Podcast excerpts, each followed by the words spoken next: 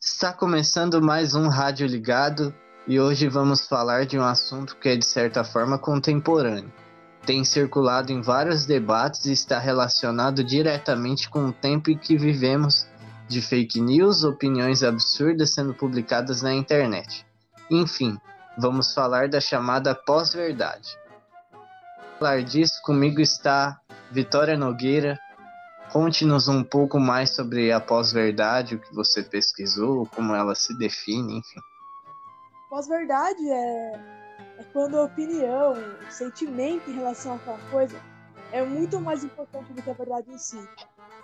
É, pode até parecer uma fake news, mas é diferente.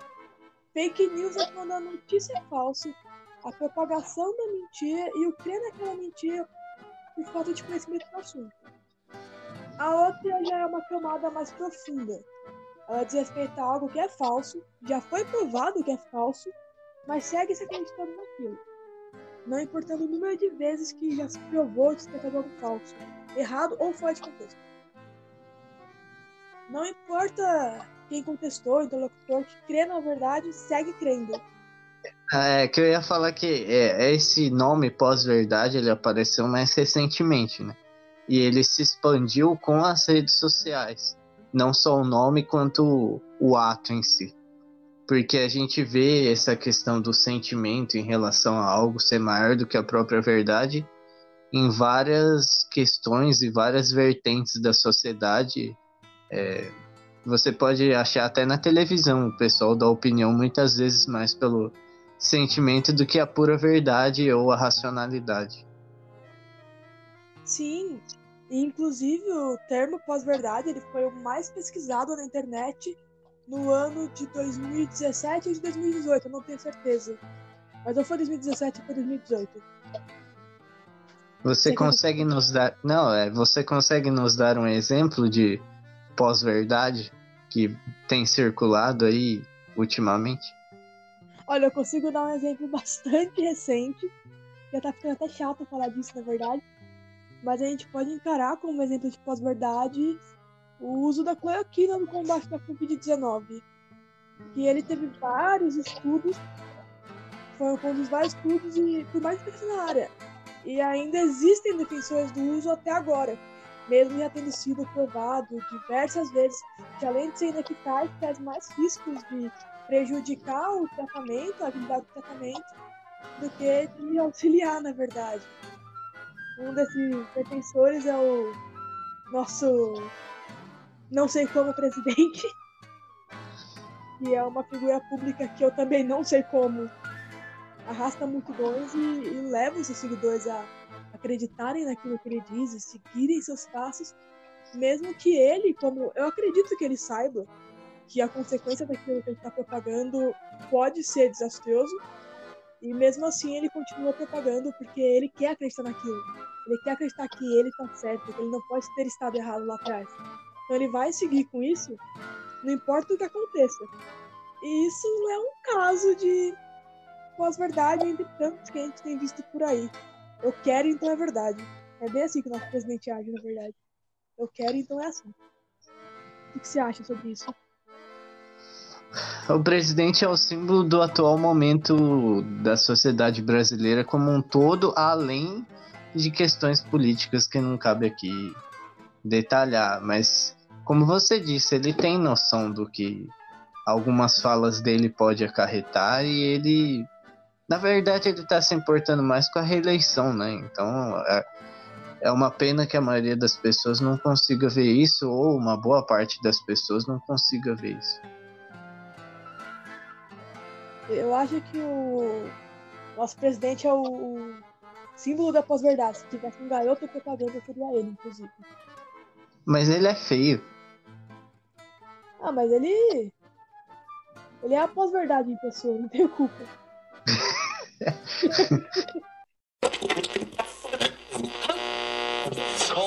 Eu acho que é importante a gente ressaltar antes de tudo que a gente não concorda com nenhuma das asneiras que a gente vai expressar daqui a pouco para vocês. A gente vai comentar um pouquinho do assunto Isso não quer dizer que a gente concorde com nada, tá bom? Por favor, tenha um senso.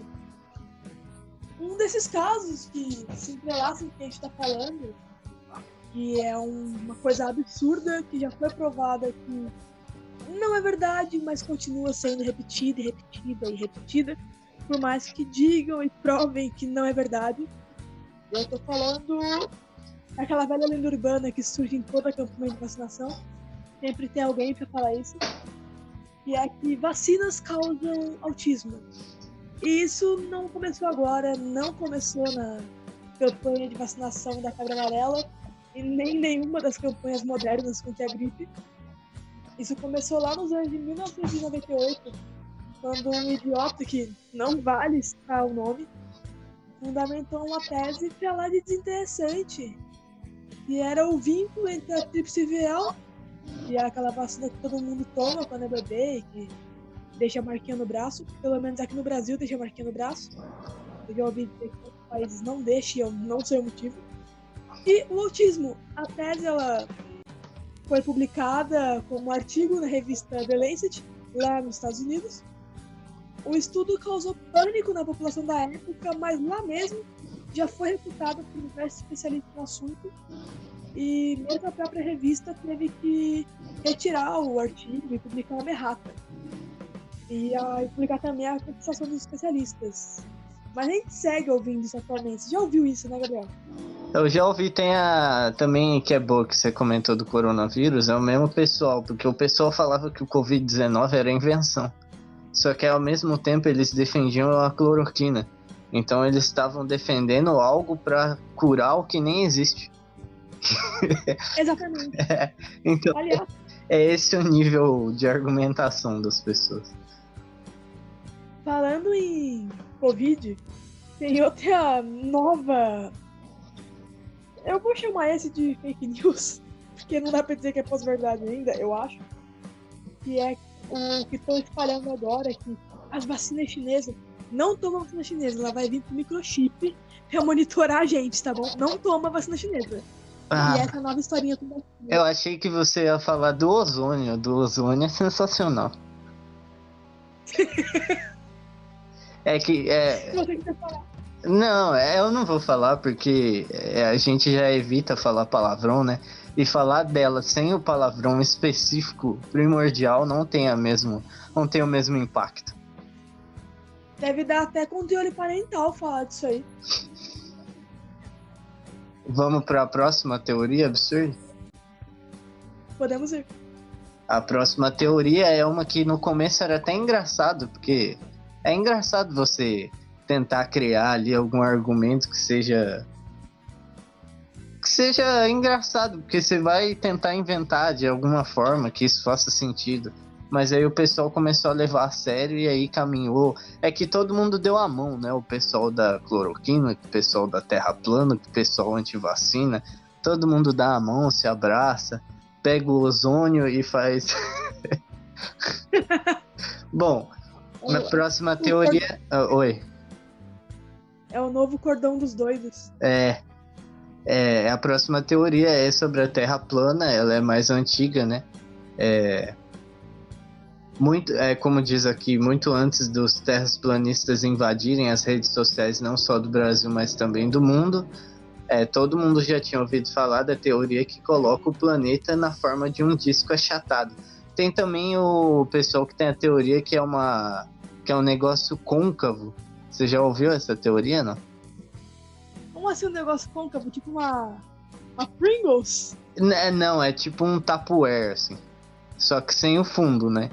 Tipo, a gente tá. É a tampa do Tupperware. E a. Entendeu? Que? Você não entendeu?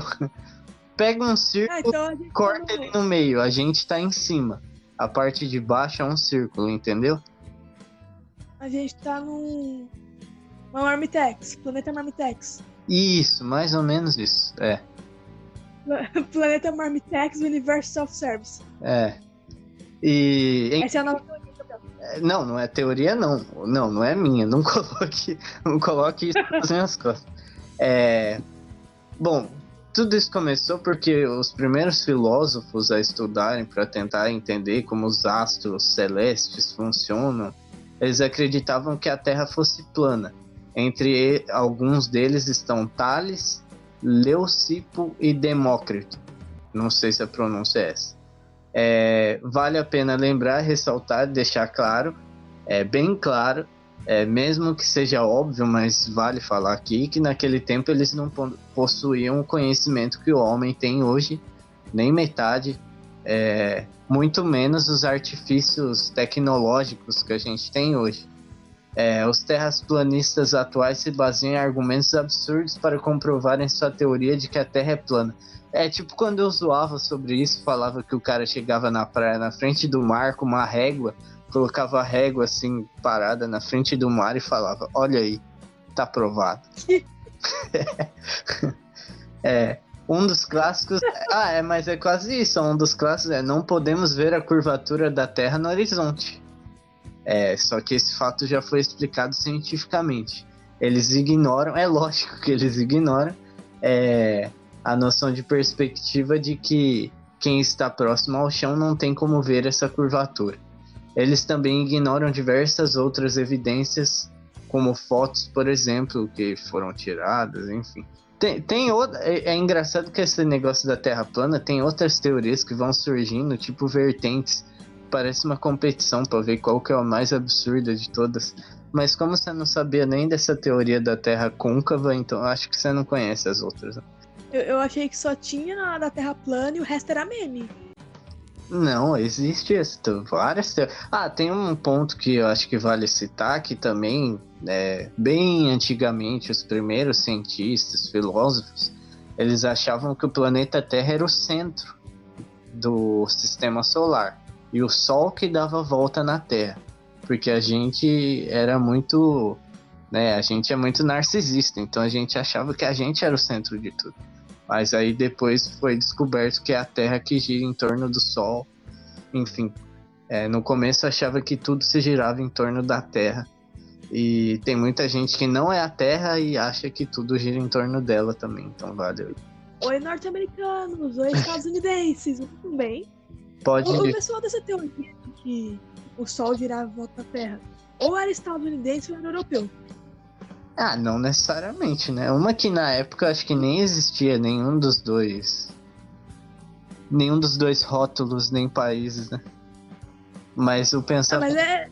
Eles, eles defenderam deles. Defendeu. Diretamente. Bom, o próximo a gente de certa forma já falou, né? Você quer pular, você quer falar? É, a gente meio que já falou, mas. Eu é, a gente já falou bastante dele. Já, né? Então você pode falar o do HIV, que esse não é nem só. Esse não envolve só a questão da pós-verdade, envolve uma questão clara de preconceito, se você quiser falar também. Nossa, vou falar, mãe. Outro, outro tema que a gente consegue enquadrar muito bem nesse sentido, se a gente levar também em conta o aspecto histórico, porque se você pegar o tema hoje, falar que dá para enquadrar, talvez não dê para entender muito bem. Que é a frase: o HIV é exclusivamente gay.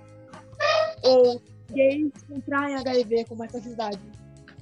E já que a gente já tá falando em pandemia mesmo, vamos falar de outra. Nos Estados Unidos, nos anos 80, quando o HIV começou a se espalhar descontroladamente pela população, ele foi batizado de câncer gay. Isso porque os médicos começaram a perceber que estavam dando entrada a muitos pacientes com o mesmo tipo de câncer que só costumava se manifestar em pessoas mais velhas e idosas. Esse tipo de câncer em questão ele costumava levar um bom tempo a se desenvolver letalmente. Mas lá nos anos 80 não era isso que estava sendo observado. Os pacientes morriam dias após darem entrada no hospital e em sua maioria eram homens homossexuais. E é exatamente por isso que foi chamado então de câncer gay. Era uma doença desconhecida e isso já estava claro para os médicos. Mas como até então eles só estavam vendo sendo atingidos homens gays, homens homossexuais, eles agiram com um descaso enorme que fez com que os casos crescessem muito. E como a gente não tinha teste disponível e Na informação, a contaminação cruzada cresceu de forma descontrolada. Eu digo contaminação cruzada porque naquela época, antes de fazer uma transfusão de sangue, por exemplo, ou uma cirurgia, não tinha nenhum teste disponível para saber se a pessoa estava infectada ou não.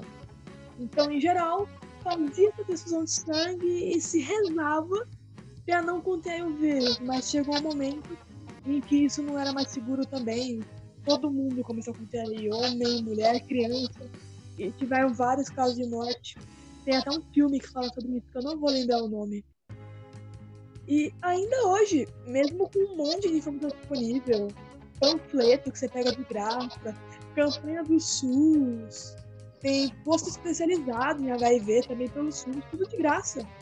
Tem campanha da PrEP, da PEP, tudo. As pessoas ainda dizem e propagam isso de que gays são mais propensos ao HIV e também outras coisas.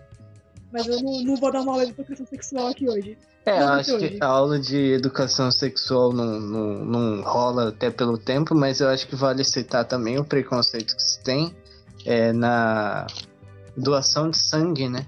Na entrevista, eu não sei como está sendo hoje, mas até pouco tempo atrás se perguntava se a pessoa era gay ou se ela era hétero e isso influenciava nessa questão. Você sabe como é que tá hoje? Eu acho que eu sei, mas eu vou pesquisar para ter certeza.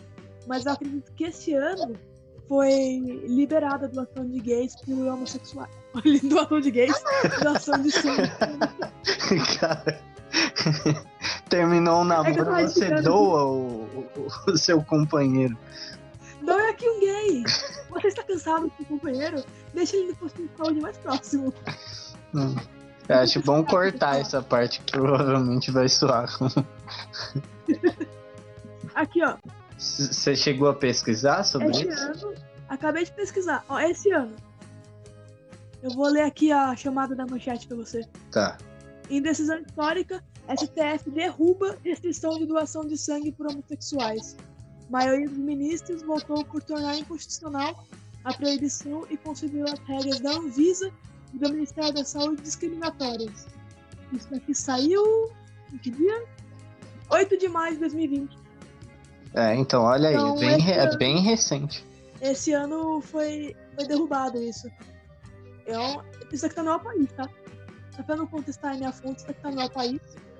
Eu já sabia disso, eu não tinha certeza da data. Foi uma, uma coisa muito histórica. Teve bastante repercussão no meio LGBT. Inclusive durante a parada LGBT online, teve bastante repercussão de fato. Então esse ano foi derrubado. Agora já, já temos essa resposta. Eu, eu sou feliz aqui com vocês. É, você tem um, um, um, resumo final, uma opinião final para encerrar até a, a edição, vejo. O que você resume no final? Eu acho que o que a gente pode perceber tudo é que as teorias elas não vêm de agora, o pessoal já está repetindo por algum motivo o que já aconteceu. Você percebeu isso? Que tudo que a gente falou já aconteceu antes? Não é a primeira vez que está acontecendo? Sim, mas é que agora se espalha de um jeito mais rápido, mais fácil e com alcance maior, né? Então, a gente já sabe o estrago que essas coisas fizeram quando se espalhavam de forma desacelerada. Imagina o estrago que fazer agora. É, existe, é, existe vários contextos, porque, por exemplo, da mesma forma que na época não se espalhava tanto, também não tinha informação na mão para desmentir na internet, porque não se tinha internet. Agora, ao mesmo tempo que se espalha muito rápido, se tem logo a informação para desmentir. É, que é uma questão que é muito complexa, porque envolve várias pessoas, a sociedade, como ela está evoluindo, o que as pessoas pensam. Enfim, acabar essas teorias, acho acredito que nunca vai acabar, porque o ser humano sempre consegue se superar para o bem e para o mal. Sim. E também, mesmo que tenha disponível e rápido as pessoas vindo e desmentindo, sempre vai ter a galera que vai falar, ah, não, eu, eu continuo acreditando naquilo que eu ouvi antes. Isso daí é uma estratégia para tirar a nossa atenção é essas coisas que a gente E também ouve. depende de quem que a pessoa tá ouvindo com a questão da identificação. É, Ainda mais em um momento que a gente não valoriza tanto os profissionais e acaba valorizando mais a palavra de outras pessoas. É, não que, enfim, deu para entender. É um cientista Sim. falando, ele estudou aquilo, mas não, as pessoas às vezes dão mais valor para outra pessoa. Então, não, é, é bom deixar claro que não quer dizer que só porque a pessoa estudou ou qualquer coisa assim, ela 100% das vezes está certa e uma pessoa que nunca estudou está 100% das vezes errada. Não é isso. Tem muitos casos que o conhecimento empírico é muito importante. Mas questão de vírus, é, essas coisas mais complexas, é, é, nem dá para falar que essas coisas mais complexas, porque a Terra ser redonda é tão simples e o pessoal consegue não acreditar. Então eu desisto. Vamos encerrar. Assim, mas no caso da Terra ser redonda, eles ignoram uma série de experimentos empíricos também. É, é verdade. Porque tudo isso que eles ignoram, ignoram o método científico, então se ignora o método científico, não, não tem como validar. Você não valida uma coisa pelo que você acha que é. O método científico serve para você validar coisas que foram testadas e colocadas à prova e realmente deu errado e deu errado de novo. E Aí você vê que não deu certo mesmo. É isso que é o método empírico, tá? Aí isso, aí ele falar, ah, o problema não era o método, o problema era o cientista que tava fazendo errado. às vezes é, às vezes não, mas a Terra é redonda. O homem foi à Lua. O homem foi à Lua? Ah, não, vai esticar demais, tem que ter 28 minutos só. É, faz o encerramento aí. Esse foi mais um Rádio Ligado. Você que gosta do nosso conteúdo, tem lá o Instagram que é fale.com.o.mestre, é isso, né? É isso. E Mas também. Se colocar arroba fale com mestre, ele aparece. Sim, com certeza, porque acho que o nosso é o único com esse nome. É. E também não esquece de acompanhar a gente no Spotify e na Rádio Marca Brasil. Fala os dias, Gabriel. Terça, seis da tarde, tem o Fale com o Mestre, que é entrevista com professores, que aí é algo, né, mais chique. E aí, na quinta, sete e meia da noite, tem o Rádio Ligado, que normalmente é eu e a Vitória, às vezes tem um convidado, qualquer coisa assim, falando sobre um assunto específico. É isso, mais alguma coisa? Eu acho que é só.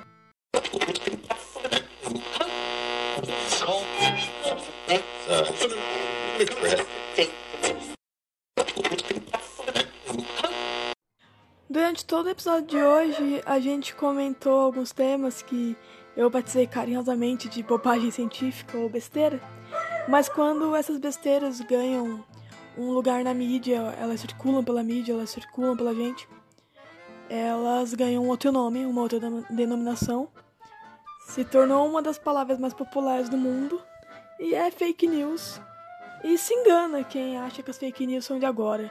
E Piaz mostrar isso para provar que ela não nasceu com a tecnologia, não nasceu com o celular e não nasceu com a internet, nem com a discada, nem com a banda larga. Eu vou voltar pro ano de 1918. Você sabe por que, que eu tô voltando tanto no tempo?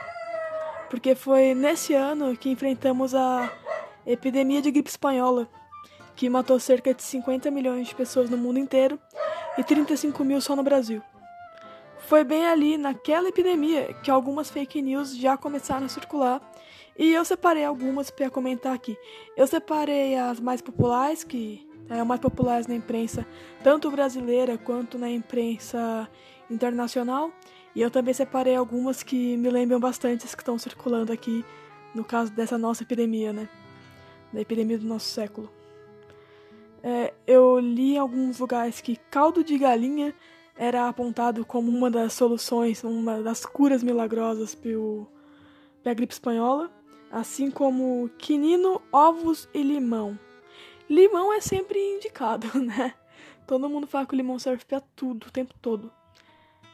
Os veículos naquela época circularam essas receitas caseiras e mesmo sem comprovar eficácia, sabe? Eles foram e circularam isso e veicularam e não se preocuparam se aquilo ia fazer algum mal, tipo, beleza, pode ser que limão seja bom para alguma coisa, pode ser que limão seja bom pro seu corpo, mas talvez em excesso não seja. Assim como os ovos e todos os outros que eu já listei aqui. Aí tem uma aqui que essa eu vi. E eu pensei, nossa, essa notícia é de 2020. Não, não era. É uma notícia de 1918. E é. Uh, assim, foi não proibido, mas foi aconselhado que as pessoas não fumassem por se tratar de uma infecção respiratória. Alguma semelhança? Então. Foi, foi, teve essa indicação de que as pessoas não deveriam fumar e tudo mais. Mas nas fábricas de cigarro, nas fábricas de cigarro e nas fábricas em geral também, essa regra ela começou a ser relaxada, meio que deixada de lado, porque eles começaram a acreditar que o cigarro ele ia ajudar a prevenir a infecção. Eu li isso em 2020. Você leu isso em 2020. Isso circulou na internet em 2020 também, que fumar ajudava a diminuir as chances de contrair o Covid. É, não é verdade, tá, pessoal? Já foi comprovado que não é verdade, foi comprovado lá e foi comprovado aqui, tá? Então, fumar não é a saída para uma infecção respiratória. Então, eu também encontrei aqui. Agora eu vou falar de uma coisa internacional até, então eu tava falando de coisas nacionais, tá? É, aqui eu vou ler um trechinho. Em novembro de 1918, o News of the World, que é um jornal britânico que acontecia em formato de tabloide, aconselhava que seus leitores lavassem o nariz com água e sabão todas as noites e manhãs, e também que eles se forçassem a espirrar de noite e de manhã, depois de espiar profundamente. Isso porque. Depois eu leio aqui o resto do trecho. Mas eles recomendavam isso porque a infecção era uma infecção respiratória. Especulava-se que ela era transmitida através de tosse e espirros. Então, se você lavasse bem o seu nariz, não ia ter problema, não é mesmo? Ou se você espirrasse profundamente, depois tossisse e espirrasse para expulsar o, o vírus do seu corpo, nenhum problema, não é mesmo? Faz sentido para você?